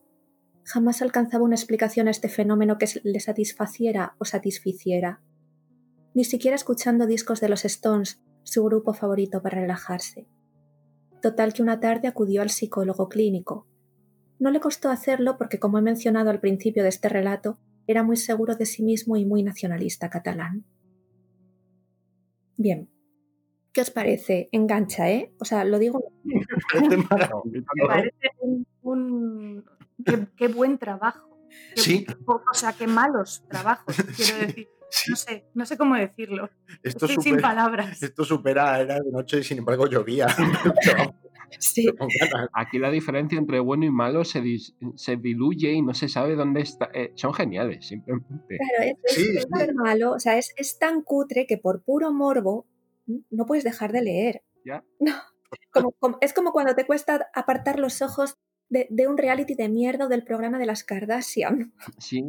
Por ejemplo, me parece, es que me parece es un equivalente literario. Es tan malo que es una genialidad, sí. No, no, y no es nada estoy segura de que no es nada fácil eh, saltarse todos los impulsos, todos los instintos dentro de la mente de un escritor para llegar a esto. Sí, sí, sí. Exacto. Bueno, pues esta es mi recomendación, el peor libro jamás escrito, del grupo de escritura creativa Cuatro Hojas. Me la apunto, me, la, me llama la atención, es curioso. Sí, sí, lleváis tres, habéis aportado tres libros que, que telita. Una sí. sí. Bueno, yo vengo ahora, a ver, yo retomo lo que ha empezado a eh, Dani al inicio con las biografías, pero bueno, con, con un señor patrio, con César Bona, yo tirando a lo mío como de costumbre. Sí, evidentemente la educación, ya que estoy inmerso en eso, pues venga, dale. Y nada, pues os traigo una biografía, como digo, sobre César Bona, escrita por varios autores, y bueno, en la que nos dan una nueva perspectiva sobre las ideas de César Bona, inciden algunas, pero también eh, se nos va a dar cierta atención sobre otras nuevas ideas que se le ha ocurrido al maestro zaragozano. Este maestro español de educación primaria, eh, como todo el mundo sabe, ha sido considerado el mejor profesor del mundo según el Global Teacher Prize, y la verdad es que no es para menos, ya que nos ha sorprendido este año y es verdad que eh, no se esperaba esta biografía sobre César Bona, con este novedoso libro sobre sus experiencias y esto es lo interesante en distintos sistemas educativos del mundo, en especial el asiático. Se, ha centrado, eh, se centra este, esta biografía en, las experiencias de César Bona en Asia. Esta fama la alcanzó eh, por divulgar sus métodos científicos nada convencionales o más bien eh, nada tradicionales eh, de educación hacia los alumnos. Aunque con su nuevo libro eh, revierte, como digo, algunos de estos métodos. Tal y como aclara Bona en la introducción de la nueva normalidad en la educación, que es así como se llama, ser maestro es, al fin y al cabo, acomodar un método de estudio determinado a los niños e intentar simplemente llenarles sus cabecitas de datos, intentando no salirse de los esquemas convencionales. Eso sí, intentando estimular otras facetas de los niños completamente olvidadas, como la ortografía, la lectura y la comprensión matemática. En el modelo de educación tradicional, era y es el educador quien establecía de manera unilateral esas metas y explicaba así su intencionalidad educativa. Y a eso no debe aspirar el maestro moderno, el maestro de la nueva normalidad, sino que tiene como reto implicarlos de forma global en el proceso de enseñanza-aprendizaje, pero sobre todo enseñar a sus alumnos a ocultar sus emociones, a saber hacer ver a los demás algo que no sienten, para ayudarles a hacer frente a las circunstancias del mundo que les rodea, que al fin y al cabo son bastante durillas. Creatividad era una palabra muy importante para este maestro zaragozano, hasta que descubrió el método marcial de algunas escuelas de Oriente Medio que le convencieron para cambiar su modo de entender la educación, dejar de lado los métodos de enseñanza de antaño y centrarse en la fortaleza de cada niño, no solo educando su cerebro, sino también su corazón. Eh, esa era su premisa anterior. Gracias a los sistemas educativos sauditas, iraníes e incluso el indio, se fijó en la importancia de la disciplina y de que las emociones son importantes, aunque más lo son las fortalezas y los valores que han de transmitir a los niños desde la más tierna infancia. Es importante afianzar el paradigma formal del maestro de toda la vida, y la enseñanza basada en los libros de texto y los deberes. El educador de hoy debe saber que hay distintos tipos de niños, pero hay que conseguir un equilibrio entre modernidad y tradición. Aunque en este punto el autor, eh, o por lo menos yo lo he visto así eh, con las entrevistas que le hacen los autores de este libro, eh, prefiere no dar una receta fija para conseguir ese equilibrio y lo deja al libre albedrío de cada docente. En el libro se muestra cómo el profesor Bona insiste en que para tener éxito la fórmula es divertirse aprendiendo, y ejemplificaba a la perfección las razones por las que hay que emplear tiempo en la educación en valores, en emociones, en sentimientos, en pensamientos, en la moral de cada niño. Es decir, lo que digo antes, había que emplear tiempo en hacer hincapié en el aprendizaje socioemocional.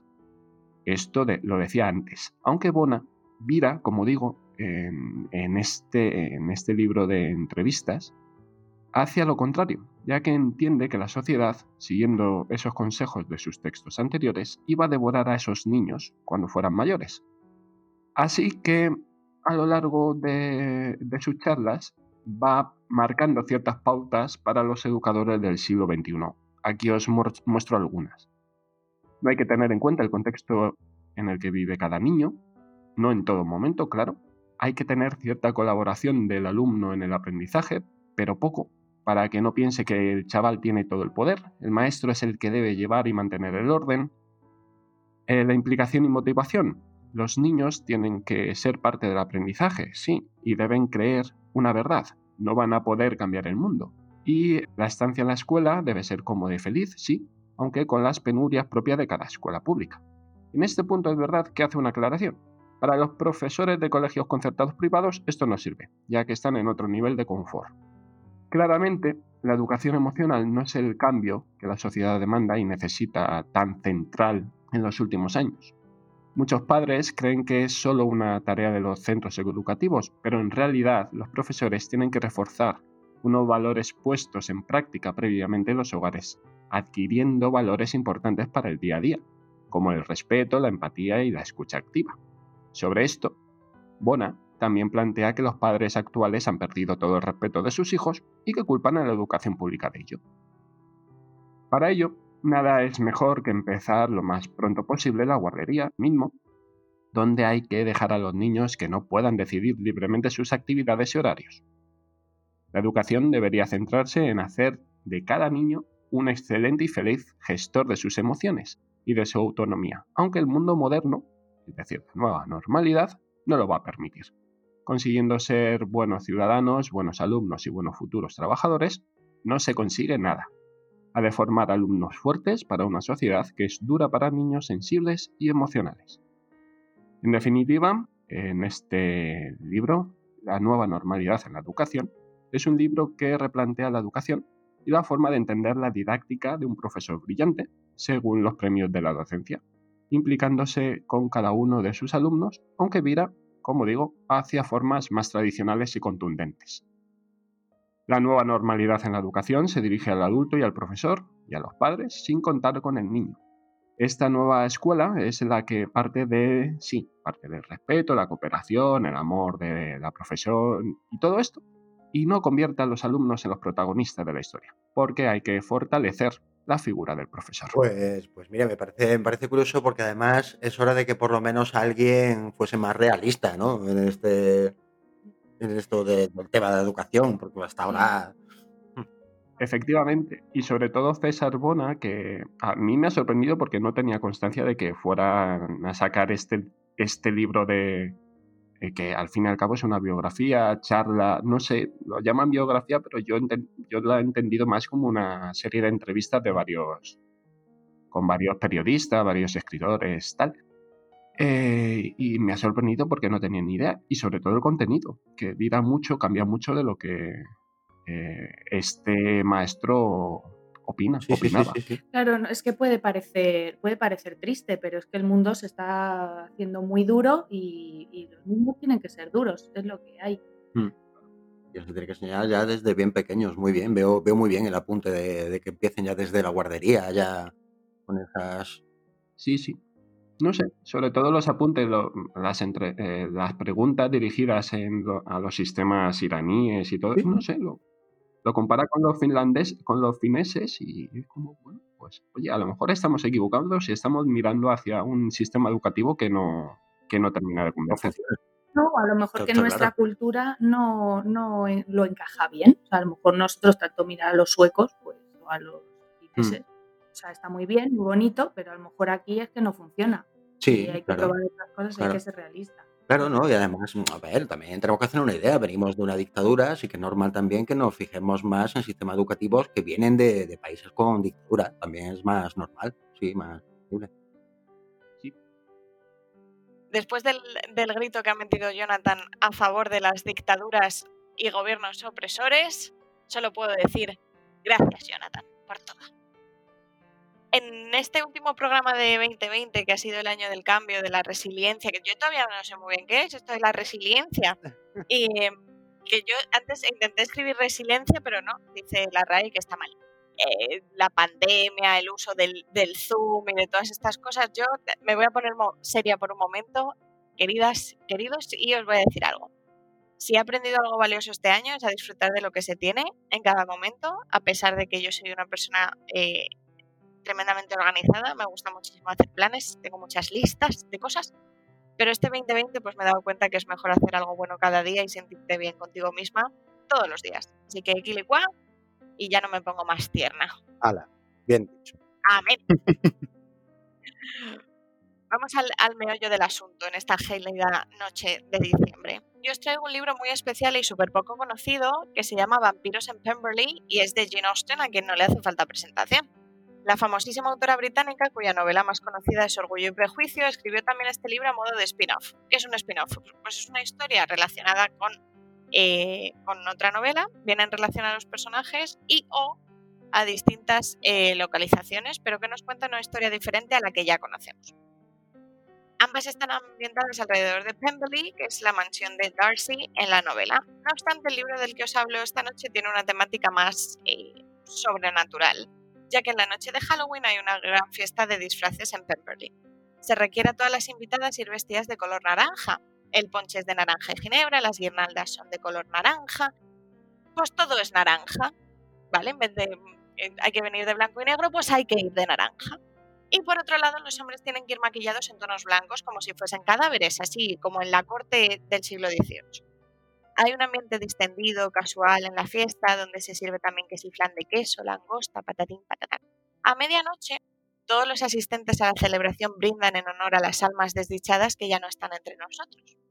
Sin darse cuenta, abren un portal de comunicación entre dimensiones, dando así vía libre a espíritus con sed de sangre. No está todo perdido, esperad. Resulta que estos vampiros son daltónicos y son incapaces de reconocer correctamente el color naranja. Entonces sí, lo habéis adivinado, las mujeres se libran de esta hecatombe y los hombres deberán luchar para no convertirse en los muertos de los que van disfrazados. Sin contaros más detalles para mantener el tono de suspense de la historia, os diré que estas mujeres sacan mucho partido a sus miriñaques. ¿Arderá Pemberley? ¿Qué pasará con el portal interdimensional? ¿Vendrá Spoilerman a salvarnos a todos de esta pandemia? Pues no os lo puedo confirmar, pero sería una mala decisión por mi parte. Por ello, dejaré que leáis esta maravilla en la que el poder de la sonoridad, la astucia y las calabazas bomba son temas claves y a tener en cuenta. De Gene Austen no os puedo contar nada que no sepamos ya, pero sí añadiré que era una fan absoluta del K-pop y que en su tiempo libre, cuando no estaba escribiendo, disfrutaba de una merienda dulce con tortitas y dulce de leche recién traído de Buenos Aires mientras elaboraba planes para acabar con el gobierno opresor. Esta es la increíble autora de Vampiros en Pemberley y que lo disfrutéis. Madre mía, me has dejado loca con lo de los miriñaques. ¿Qué hacen con los miriñaques? Y, con lo de las bombas, las calabazas bomba. Madre mía. Eso tengo que saber lo que es. Claro, ¿qué pasa? Las calabazas son algo de otoño, pero que no está nada valorado. ¿Por qué no se valoran más las calabazas? Es verdad. Estas mujeres no saben aprovechar. Y de un miriñaque Rebeca se puede sacar perfectamente un cuchillo. Ya, ya solo falta que saquen la versión de, Hombres Lobo. Porque es lo que le falta a Jane Austen. y ya, ya tendría el completo de criaturas. Claro, porque tenemos zombies, tenemos vampiros y solo nos faltan los hombres lobo para esa triada del mal. Tal cual. No, pero esto está muy bien porque, porque Jane Austen siempre se la ha sacado del grupo de escritoras feministas, porque bueno, estaba muy.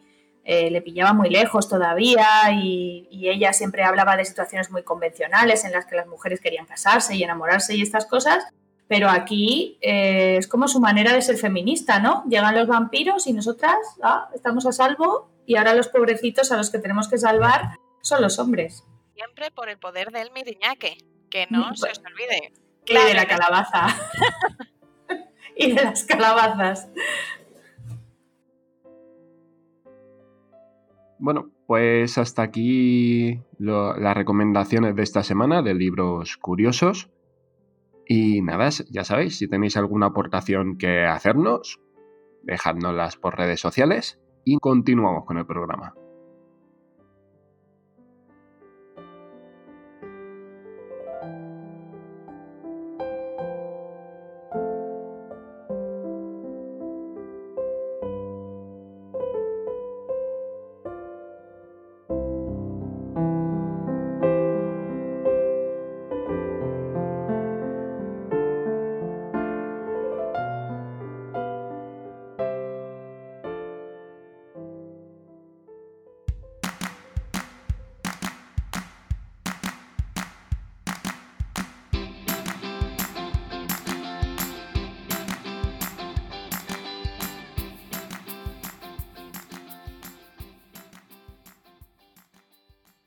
¿Sabías que el Drácula de Bram Stoker viene de una antigua superstición irlandesa en la que había que frotarse el cuerpo con ajo para atraer a posibles pretendientes?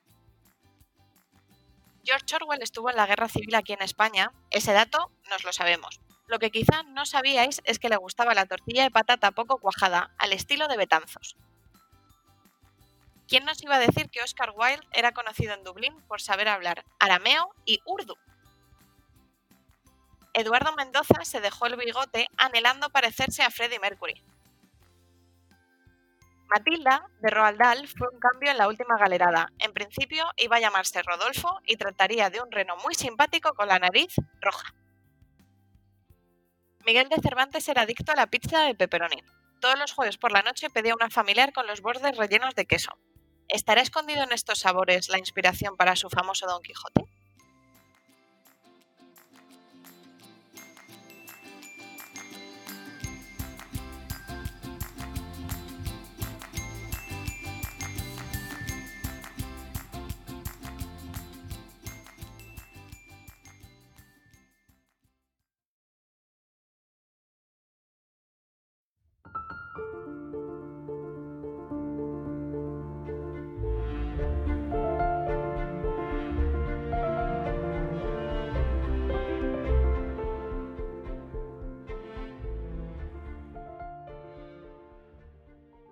Bienvenidos a vuestras efemérides literarias.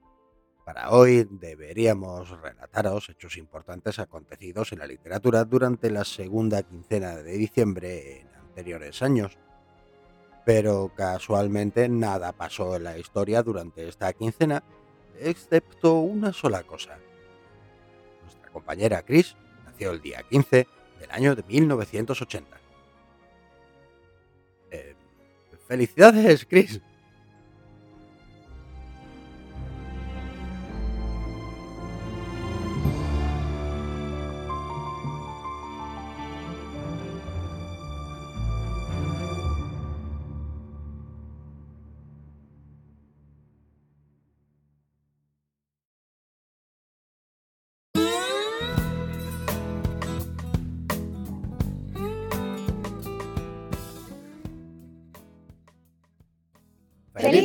Santos Inocentes! Hemos llegado al final de un nuevo Leyendo hasta el amanecer. En esta ocasión, una larga pero humilde broma.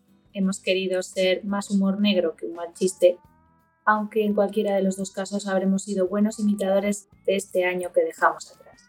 Gracias por reír con nosotros y en el caso de que sigáis serios, enhorabuena por el aguante de haber llegado hasta aquí felicitación que extiendo a la vida en general. Ya está amaneciendo. Se acerca un nuevo día y, Gracias, Dioses. Un nuevo año.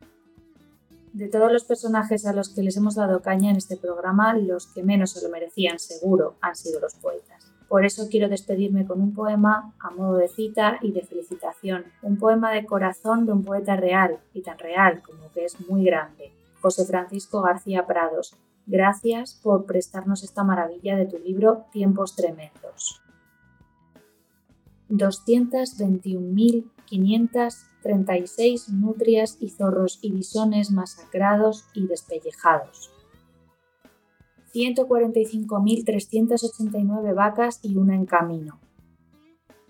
167.827 perros rabiando por ser comidos calientes. 834.055 pollos fritos o asados o en pepitoria o churrasco, con un limón o naranja o menestra dentro o fuera. 295.038 pavos reales bajo una nube de tenedores y cuchillos. 322.543 codornices, patos y faisanes durmiendo calentitos en sus bandejas. 4.210.296 marranos y cochinillos bien aseados despidiéndose de sus huesos entre las babas del depredador. 190.084 chotos y corderos abiertos en canal y frita su sangre con un picadillo de ajos y finas hierbas. 111.111.111 crías de pez mal llamado chanquete. 999.999.999 almejas, mejillones y ostras de mar y de río y de estanque y de criadero. 1.965.102 atunes, salmones, pulpos y calamares y sepias, emperadores, pescadillas, truchas, boquerones, bacalaos, besugos, bonitos, melvas, camarones, angulas y tiburones ahogados de tanto aire. 5.138.653 quisquillas, berberechos, gambas, langostas y langostinos, centollos, cangrejos de agua dulce y saladas, nécoras y percebes, mudos. 1.357.531 caracoles con un pie en la tumba les desean felices fiestas.